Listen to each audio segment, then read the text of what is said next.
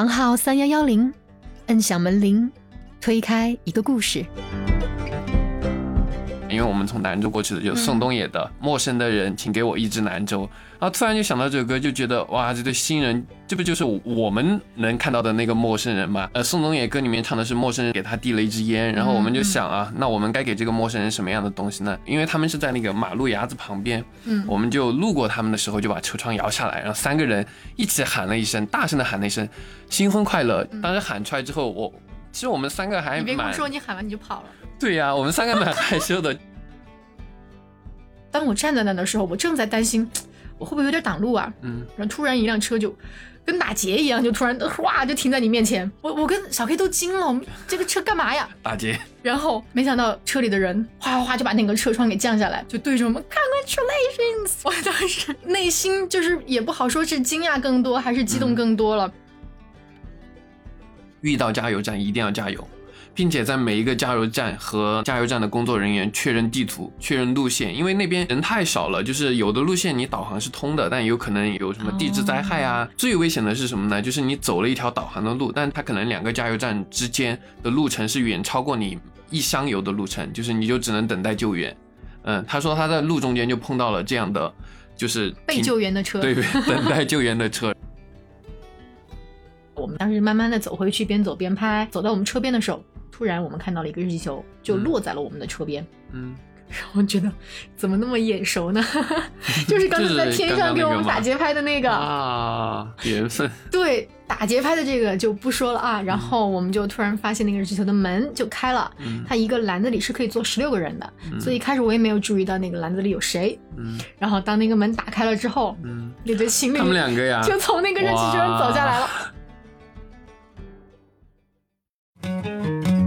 Hello，小伙伴们，大家好，欢迎来到房号三幺幺零，我是范范。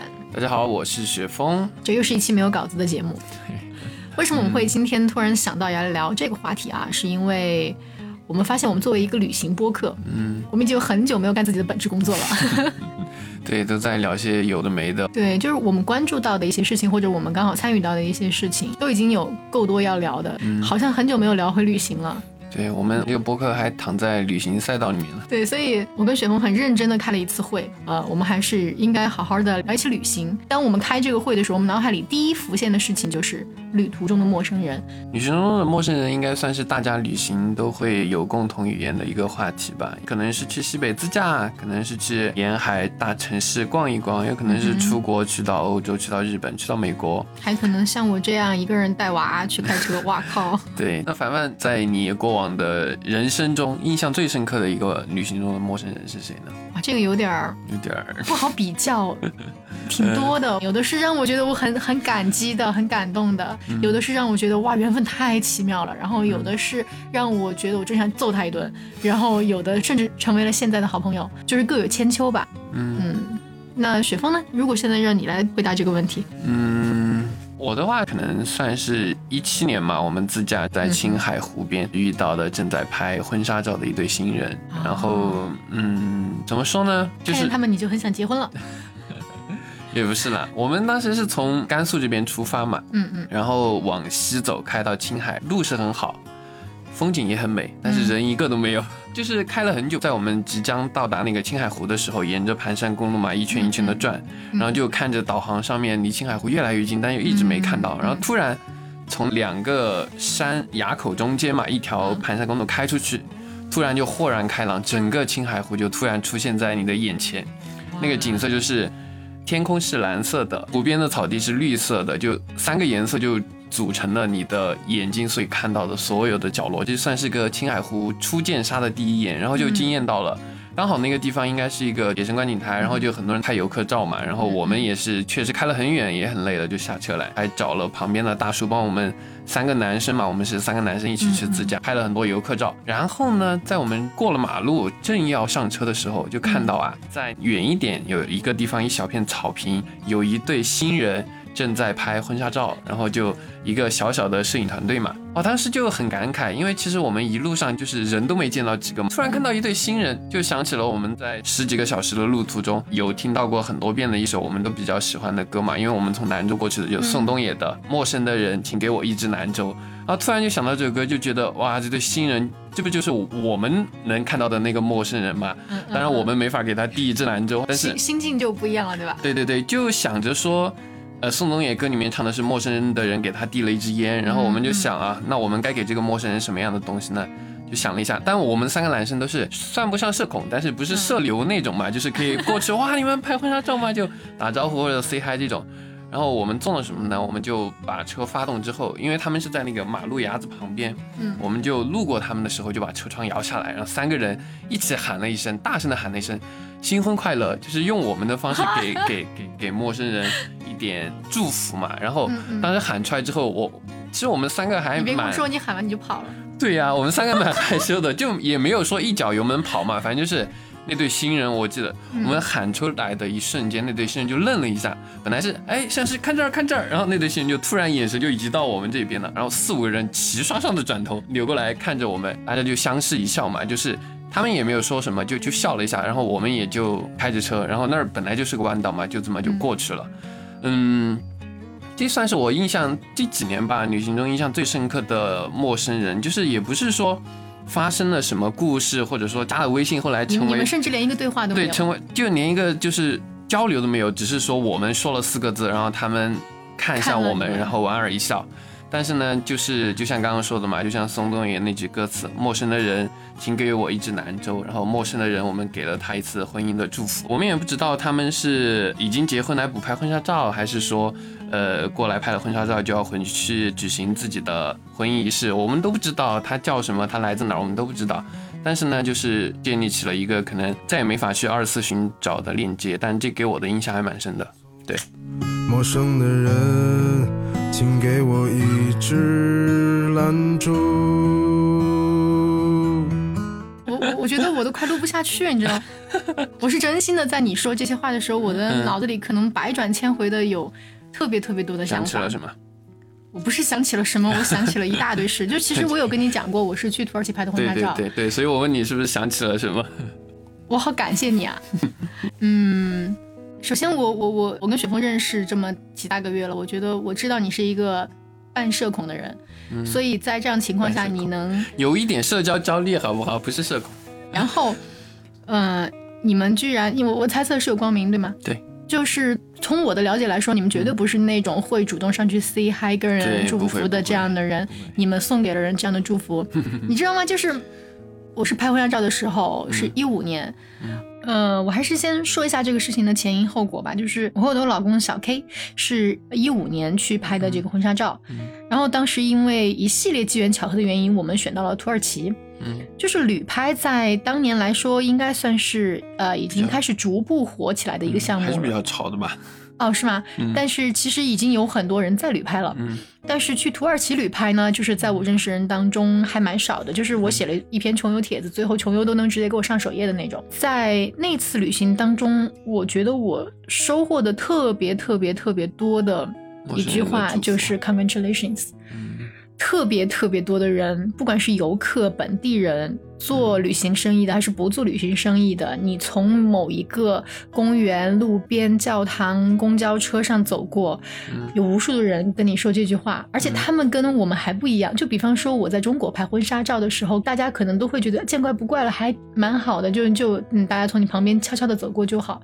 但是在那边，呃，不光是我们，我们还遇到了其他的拍婚纱照或者当天结婚的人，给我感觉全世界都在祝福他们。嗯，然后当时我就自己想过这个问题，我说哇天哪，我今天收到了这么多祝福，我以后要怎么还回去啊？我得我得以后碰到多少对新人在路边拍婚纱照，我才能还啊？然后我一听，哎呀天呐，我的搭档雪峰已经帮我还过一次了，就是这种感觉，你知道吗？一七年还的。这个世界是讲缘分的，你在旅途当中。不管是你给人祝福，或者是雪中送炭，很有可能你以后在其他地方会得到这样的回报。所以，所以我会觉得我在旅途当中遇到呃这么多人给我祝福的这件事情，就是因为有特别多个雪峰这样的人，即使他有一定的呃社交焦虑，他都还是努力的在给我祝福，我真的是太幸福了。所以啊，虽然我结婚那会儿还不认识你啊，但是我感谢你。说到这儿的话，我还是就讲一个故事哈，就是当时我记得还发生在伊斯坦布尔，就是土耳其的首都。当时我们已经是可能拍到第不知道第几套衣服了，然后在一个路边，我就记得我当时站到了一个路标指示牌下边，站在那的时候，其实我还是有点恐惧的，因为我觉得我有点挡路啊，就是会担心哎，在中间会不会影响别人开车什么的。啊，就路中间吗？呃，也不算路中间，它是一个相当于三角形的安全岛。然后我站在了安全岛的下面，就是那个地方的风景还不错，所以摄影师他站在呃就是马路的另一边准备帮我拍。好，然后当我站在那的时候，我正在担心，然后突然一辆车就跟打劫一样，就突然哗就停在你面前。然后当时我我跟小 K 都惊了，我们这个车干嘛呀？打劫。然后没想到车里的人哗哗哗就把那个车窗给降下来，就对着我们 Congratulations！我当时内心就是也不好说是惊讶更多还是激动更多了，一下子就。愣住了，然后使劲的挥手，你知道摇下车窗的那个人他是副驾那个位置嘛？嗯。然后驾驶座那个位置，他马上就把头降下来，然后就是怕那个窗框把他挡住了，然后使劲的把手伸的老长，然后跟我们挥挥挥，Congratulations！哇，当时真的就觉得太激动了，你居然能够在一个这这样这样陌生的国度，对陌生的地方，然后收到这样的一个祝福，而且还是人杀在路中间来给你祝福，这样真的还是印象特别的深刻嘛。所以就是说，如果说旅行中的陌生人的话，这个也算。一个可能青海湖边那对情侣跟你想法差不多，这些人是打劫的吗？应该不会，应该他们是还没反应过来。然后当他们反应过来的时候，可能感动的流眼泪的时候，你们都已经徜徉而去了。对，其实当时我们就讨论嘛，说如果像一般拍了婚纱照，不是都会做一个那种视频剪辑之类的嘛，就是就是啊画面还有一些花絮嘛，我们就在想，他们肯定没拍到我们，但是。会不会录到我们声音的呢？我们会不会出现在他的那花絮剪辑里面？说不定他们的婚礼现场也会有你们的声音啊！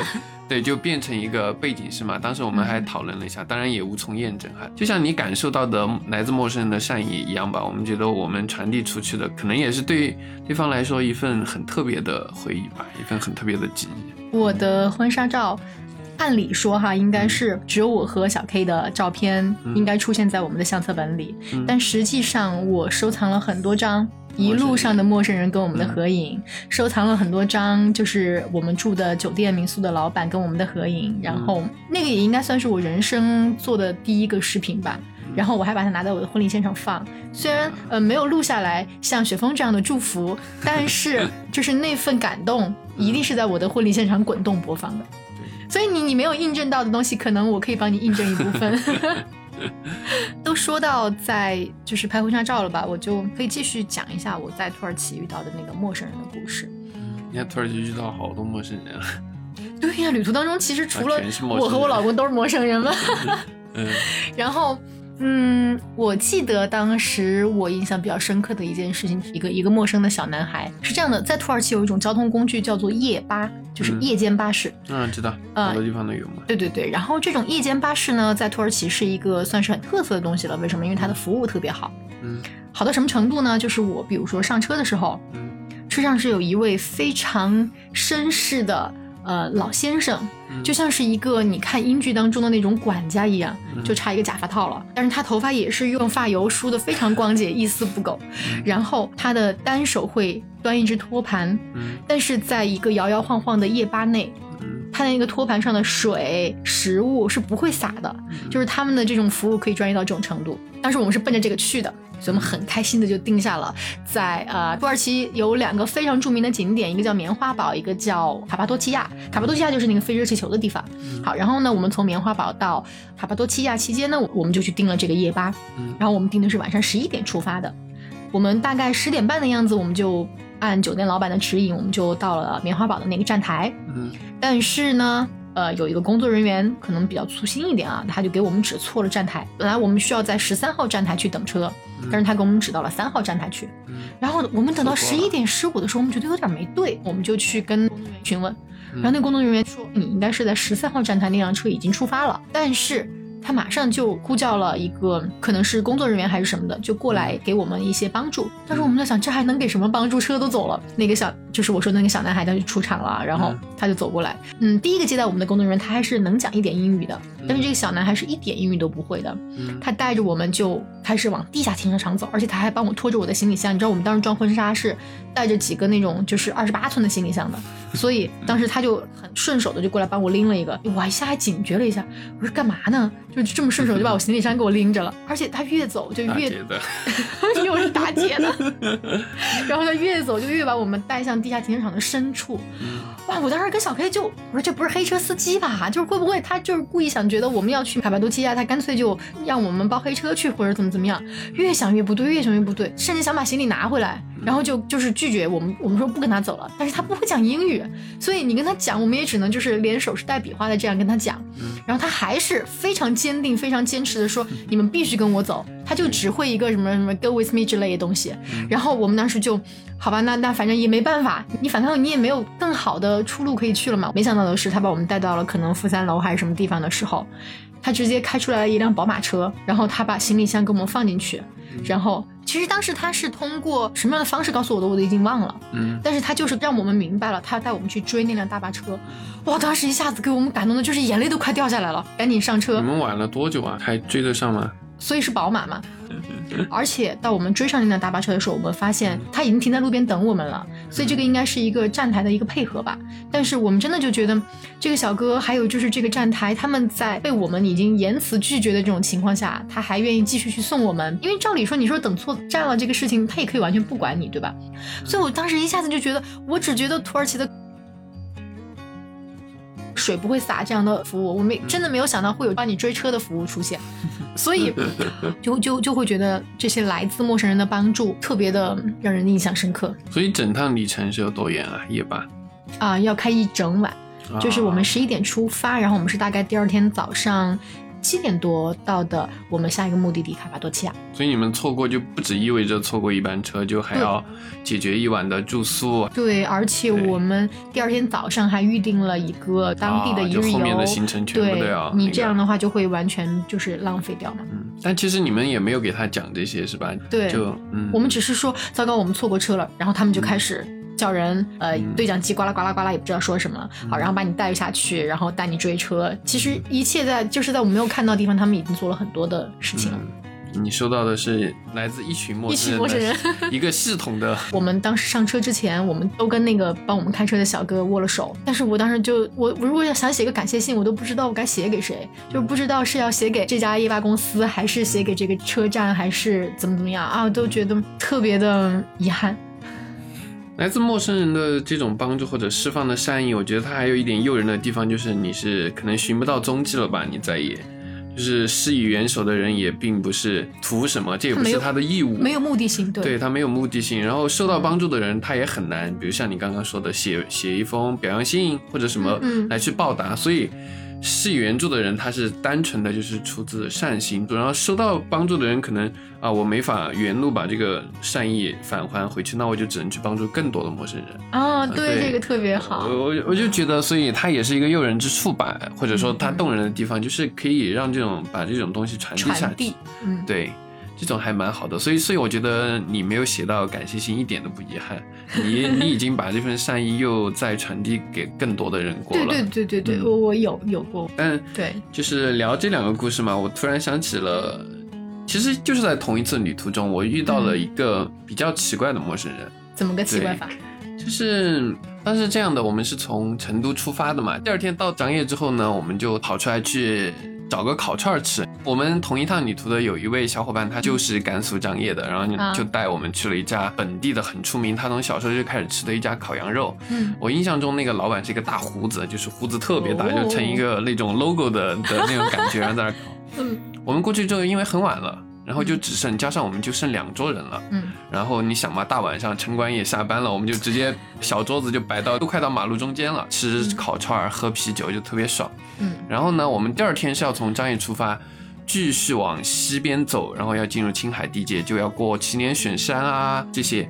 我们当时就在讨论那个行程嘛，边吃边喝，就拿着地图。我们当时是怎么样呢？有两个苹果手机，一个安卓手机，嗯，然后每一个手机都分别下载了百度地图和高德地图，因为自驾就是在那些特别是西北嘛那种，嗯比如说我是苹果的高德地图和你是安卓的高德地图导出来的路线甚至都不一样。嗯，然后不一样的地方，我们就会仔细的比对。然后当时我们就那儿讨论第二天的路线和行程嘛，就聊得很起劲。嗯，然后呢，隔壁桌我们其实没太在意，就感觉像是两个中年人吧，然后也没打招呼，因为前面聊过了嘛，我们三个也不是什么社牛。嗯然后聊着聊着，旁边有一个大叔就靠了过来，他说：“哎，你们是要往祁连走吗？因为其实这个到、大叔是个社牛啊，对，其实到了张掖的话，呃，自驾过的朋友都知道嘛，可以继续往北走，就是到敦煌，不然的话你就只能往西走，就进入青海啊，往那个西藏那个方向走。我们选择是往西，所以大叔就问了句：“哎，你们是往祁连那边走啊？往西走吗嗯，？”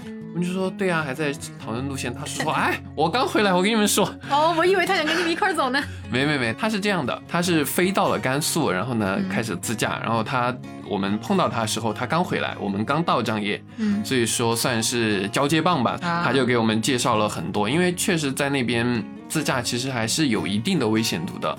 就比如他给我们讲一个事情嘛，就是遇到加油站一定要加油。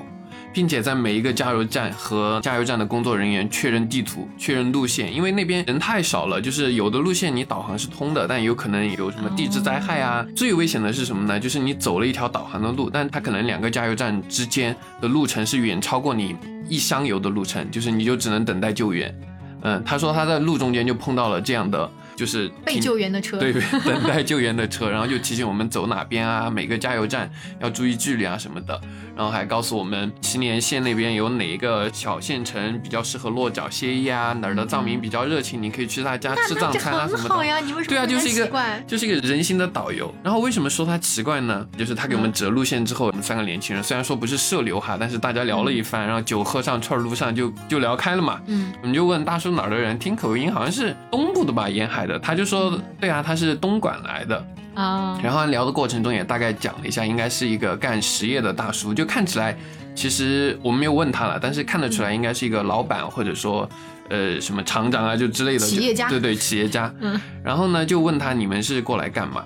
他奇怪就奇怪在这儿，就是他旁边有一个皮肤黝黑的大哥，我们在后面才知道，这个大哥是他在东莞当地请的一个司机，他和那个司机一起从东莞飞到了兰州，然后在兰州当地租了一个越野车，然后开了一趟那个西北小环线，其实路线和我们差不多，他他他一个人来旅行还带司机，对他一个人旅行，然后为了自驾带了一个司机，而且两个就是那个司机大哥可能比他年龄小一点，哈，看起来感觉，但两个人都是可能至少都是四十岁、五十岁的那种中年人的阶段了嘛。嗯嗯特意飞到那儿，带上一个司机，飞到那儿落地之后租车去旅游。然后因为大家在喝酒嘛，在聊天，虽然大哥很热情的告诉我们啊，你可以去哪儿去哪儿，嗯但是可以感觉到大哥可能就是遇到什么事儿了，自己的公司工厂出了什么变故，还是说自己遇到了什么不太开心的事情，想出来散散心，就是可以明显的感觉到字里行间在那个每一次碰杯、每一次欢笑声中。可能可以感觉到一点吧，我们我们也没有问，但是还可以感觉到。最后就印象很深，就走的时候嘛，大哥桌子上还剩了三五瓶的乌苏吧，然后就送给我们，我们就站起来握手啊，然后干最后一杯，然后他都把包背起来了，哦，突然想起来了，又把包拉开，从包里面拿出了小半瓶青稞酒，说他是在藏民那儿买的自酿的青稞酒，说他已经喝了大半瓶了，让我们尝一下。一直到他走之后吧，就看着两个微胖的中年人穿着那种中年人可会穿的这种夹克克外套，对，然后就走远了嘛。然后那瓶青稞酒我们都倒出来尝了一下，就特别烈，嗯就是也没有问，还是不知道，可能以后也不可能有机会知道了，但是就感觉。嗯，就像我刚刚跟你说了，可能遇到了两个、我们也不清楚他目的的奇怪的陌生人吧，但是我们有了一次小小的链接，也让我就印象还蛮深刻的。对，这个让我想起来一个中年大叔啊，嗯，是我今年个大叔，对，是我今年去孟屯河谷的时候遇到的，嗯。很奇怪，真的也很奇怪，就是嗯。我我我猜你跟那个中年大叔，你们聊了那么久，你也不知道他叫什么名字，对，是这样的对吧？我也是，然后而且他是故意这样说的，他说你没有必要知道我的名字，嗯，嗯，我们就这样聊挺好的。你看你的小孩都爱保持神秘对对，虽然他是大叔，但是他的小孩只比我们家睡睡大两岁，啊，嗯，然后他的年龄可能跟我差了十来岁，所以这个差别挺大的。然后他说：“你没有必要知道我的名字，你看你的小孩跟我的小孩玩的挺好的，他们在一起那么开心，呃，你可以放放心心的让姐姐带着弟弟，然后你和你老公就可以很开心的和我在这儿聊天。我们当时就在一个非常寒冷，就是那个 风嗖嗖的刮着的一个小平台上，我们真的在那聊了两个小时。嗯，我们聊些什么？谈天说地，什么都聊，但是聊的特别的开心，聊特别的投缘，对。嗯但是从头到尾，我们都不知道对方的名字，嗯，嗯我们也没有必要知道。而他也说，这个就是旅行的意义。其实嗯有很多时候，你只需要把你当时的心情跟一个人能够很好的表达，或者跟嗯一群人很好的表达。但即使你们到最后，你不知道他哪儿来的，不知道他叫什么名字，你的旅行的意义也是达到了。对，这这可能就是旅行的另一个意义吧。就像、嗯就像我们看一本书，其实并不是想，当然有很多功能性的书哈，就是你你在阅读一本书、阅读一本传记、一本小说，你你就是借助别人的眼光看了一遍他看到的故事啊，哎或者他经历的人生，就跟人聊天不就是一样吗？可能那个大叔他回去以后，不管是他还是他的司机，我觉得可能他们也会记得你们、嗯三个年轻人跟他们一起喝过酒、碰过杯。嗯，但是这三个年轻人干嘛的呢？哎，不用知道不知。道叫什么呢？也好像没有介绍。对对，不用介绍，嗯 就这样挺好的。其实，在我的旅途当中，还有两个我也是至今都不知道他们名字的人。嗯唯一还能够呃连接起来的就是可能几年前的一个邮箱号吧，但是哦，你们还留了邮箱。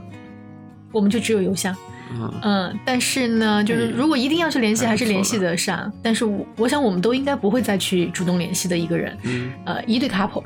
其实可以接着我刚才那个故事说，就是我们嗯不是去追那个夜巴了嘛，嗯呃，诶，这个其实也非常巧合啊，嗯就是怎么说呢？我们从棉花堡出发之前，呃，在坐那辆夜巴之前，我们在一个平台上吃晚餐。嗯。那个平台呢，就是我们酒店的一个相当于小露台哈，也嗯不是多大，但是刚好可能相隔之间有个七八米的距离，嗯。我们就看到了有一对呃年轻人，跟我们差不多的年纪，嗯。也是亚洲人，然后我们也不知道当时是日本还是韩国人哈，也没嗯。也没有去打招呼，可能在吃饭的时候听那边漏了一两个字过来，哎，是中文，嗯。哦，知道那可能是可以交流的。嗯完了之后呢，我们也就是在平台上吃完饭了之后，因为可能互相听到说中文，所以我们就 say 了个 hi，但是仅限于 say 了个 hi。好，哇，你居然只说了一个嗨啊！对你一个 你一个你一个大社牛，你居然没有过去打招呼，让我有点吃惊。没有嘛，因为那天我们也是在棉花堡，就是爬了一天的山，还去就是做了滑翔伞，然后反正也挺累的，对对对。然后，哦，而且那天我还摔了一跤。完了以后呢，我们你知道我们不是追夜巴了吗？我们肯定就没有在十三号站台等车，所以我们也不知道这辆车上有什么人，对吧？哦，他们也在车上。然后我们在第二天早上，我们在呃那个地方，其实我们就是坐这个夜巴最后要到的那个点叫格雷梅，嗯但是呢，因为格雷梅是一个小镇，就像是你如果现在要去成都的都江堰，嗯你有可能需要在成都的一个大车站换一次车这样。嗯好，所以当时我们在一个叫开塞利的城市就下车了。当我们下车在等换车的时候，突然发现，哇，你们怎么又在这儿？然后那个时候 然就打招呼了对，社牛嘛，当然要去打个招呼了。互相打了招呼之后，我们就开始聊，哎、那你们待会儿去格雷梅会怎么玩儿？格雷梅就是我说的卡巴多奇亚看热气球那个地方啊。嗯然后他们就跟我们说了一下他们的路线，然后换乘车到达地点之后，互相都被自己的酒店接走了嘛。我们也就是匆匆的拍了一个合影，什么也没留，然后我们就走了。但是当时他们也是知道我们是要去拍婚纱照的，然后我们也知道他们俩是一对情侣来旅行的。嗯等我们嗯到达格雷梅的第二天的一早，好，我们就去拍热气球了。嗯但是拍热气球是个什么样的概率呢？就是说啊，你的头顶上可能会飞过几百个热气球，那几百个热气球当中呢，可能会有那么几十个能看到下面有人在拍婚纱照，因为飞得也不是那么高嘛，那个婚纱也还是蛮显眼的，特别是在一个，我这么跟你形容啊，帕帕多奇亚它特别的像月球表面，嗯，所以婚纱和黑西装是非常显眼的，嗯所以在那样情况下呢，不排除有日系球上的人，他们可能会看见你。嗯然后呢，我们在那儿拍着拍着还挺高兴的时候，突然就听见来自天空就有一段 就是《爱的鼓励》的那个节拍。其实我是不知道的，但是你知道那个摄影工作室的老板，他们一听就能听出来，因为他们经常都要喊那个节拍嘛，就是当当当当当当当当当当当，就这个节拍。然后他们就说：“你快听。”天上有那个节拍在给你们打爱的鼓励，我说啥？真的吗？你知道是怎么打出来的吗？嗯就是热气球的那个喷火装置啊，啊，就喷的呼呼呼的。对对对，那个声音特别的剧烈，而且在那个山里边回响的时候，它是属于那种震耳欲聋型的。哇！当时你一下子就觉得我的天，来自天空的祝福啊！而且还加上那个热气球上的人也在给我们欢呼，就是他们在俯瞰着我们，跟我们说 congratulations。当时就觉得哇天呐，好激动！这个热气球我爱上它了。然后我还专门去就是让摄影师给我借位拍了好几张我去拥抱那个热气球的照片。嗯再接下来差不多拍完了嘛，热气球也开始慢慢慢的都开始着陆了。嗯大概在我们拍摄的地方，离我们的车可能还有一公里多的距离啊。我们当时慢慢的走回去，边走边拍。好，然后走到我们车边的时候，突然我们看到了一个热气球，就落在了我们的车边。嗯，然后我觉得怎么那么眼熟呢？就是刚才在天上给我们打节拍的那个。啊，缘分。对，打节拍的这个就不说了啊。然后我们就突然发现那个热气球的门就开了，嗯它一个篮子里是可以坐十六个人的，所以一开始我也没有注意到那个篮子里有谁。嗯然后当那个门打开了之后，嗯，那对情侣他们两个呀，就从那个热气球上走下来了。然后他们下来的时候也是在惊呼，他们哇，真的是你们呀！我当时都已经愣住，我说天哪，真的是你们呀！呃，你这都已经不是陌生人了，已经，第三面了。对对对，已经第三面了。然后当时看到他们的时候，我简直就觉得我的天呐，这个世界真的太小了，天空也特别特别的小。嗯，你头上飞过了几百个热气球啊，你怎么知道你碰到的那个人他有可能坐的是哪个？虽然我知道他们是当天坐，但是我真的不知道他们会从我们的头顶上落下来，还给我们打节拍们旁。边。对对对，所以所以他们每个热气球下来之后都有一个喝香槟的仪式嘛，所以这个热气球的驾驶员他们就非常热情的邀请我们跟他们一起去那个喝香槟的仪式。所以那次其实旅行我很赶的，我是没有坐上热气球的，但是我参加了一次他们的落地仪式，觉得嗯还是真的蛮有意义的，嗯，特别棒是吧？对，几个故事聊下来，其实旅行的一大意义就是这些陌生人嗯，带给你的惊喜，带给你的对。的疑问，那对奇怪的大叔，所以真的聊到这些的时候，就会觉得好怀念这些旅途啊！嗯，也不知道下一次旅行是多久以后的事儿，你在计划下一次旅行了吗？暂时还没有。我们其实还蛮前面故事里面聊到的，我们一起自驾的那三个小伙伴，可能有更多的人，我们就在计划说，在今年夏天吧，嗯会又去自驾一次。但是嗯最近国内的疫情还蛮严重的嘛，而且遍地都在开花。到我们计划的时间，我相信应该可以好起来吧。反正我也期待我三四个月以后吧，应该就可以好好的计划一次旅行。其实我今天都在看以前我一个人开车带睡仔去嗯。自驾的那些，因为一开始就是有想过可不可以聊自驾这个话题嘛，所以就突然想起来，哎，我以前写的那个帖子还没发的，嗯。然后看了之后都觉得以前的这些旅行真棒，就那会儿真的就算是我一个人开车带睡仔，我都会觉得玩的太开心了。其实还包括就是你说西北，我虽然没有去过青海、兰州，但是我当时去了甘肃，就是也是我自己开车，我当时就觉得好牛啊！我一个人都可以开车 去，就是那种地方，然后还去露营啊什么的，但真的回忆起来蛮好的。希望以后有更多的机会可以。呃，我们拿博客来聊一聊这些有趣的经历。其实我蛮想，就是我们以后拿一期专门来聊一聊自驾呀什么的。希望疫情可以尽早的安定下来，可以过去吧。嗯不管国内还是国外，大家才有去认识陌生人的机会，对去，看别人的世界，去感受别人的人生的机会。嗯嗯，所以上海加油。对，大家都加油。哦，可能我们还要讨论一个问题，就是我们接下来因为确实工作比较忙的关系，我们可嗯能、呃，今天刚好是我们第四十期节目，对，已然后经四十期了。对，在接下来的四十一期开始，可能我们会双周更，但是嗯我们一定不会说不更。对，绝对不会断更的。一百期之前，嗯，我觉我觉得我们可能更多的还是为了要保证一个节目质量，对，希望我们所呈现出来的不是一个我们自己都没有剪辑好，或者说我都已经睡眼朦胧，完全没有办法再继续做剪辑的时候，我还继续扛着，然后你们听到我就说啊，凡凡生病了之类的事情发生。所以为了大家的身体健康、心理健康，我们可能会暂时把这个更新的时间放到两降低一些对对，频率降低一点点，但肯定会跟大家更新的。嗯哼，对的。所以今天就暂时到这里吧。喜欢我们记得订阅、关注，呃，写评论就可以了。对，评论一下可以留下大家的故事，跟我们分享一下。然后对，最近我们收到了一个，应该是小姐姐给我们的留言，嗯她说她带着我们的节目，嗯她在苏堤在上司观海的时候，他也一直听着我们的声音。嗯我突然觉得，哇，我真的好感谢他带着我们的节目去旅行，真的是非常好的反馈。如果大家也有带着我们的节目去上班去旅行，也可以给我们留言啊。可以跟我们分享你们的故事。对，就是这样。好，那再见。那拜拜。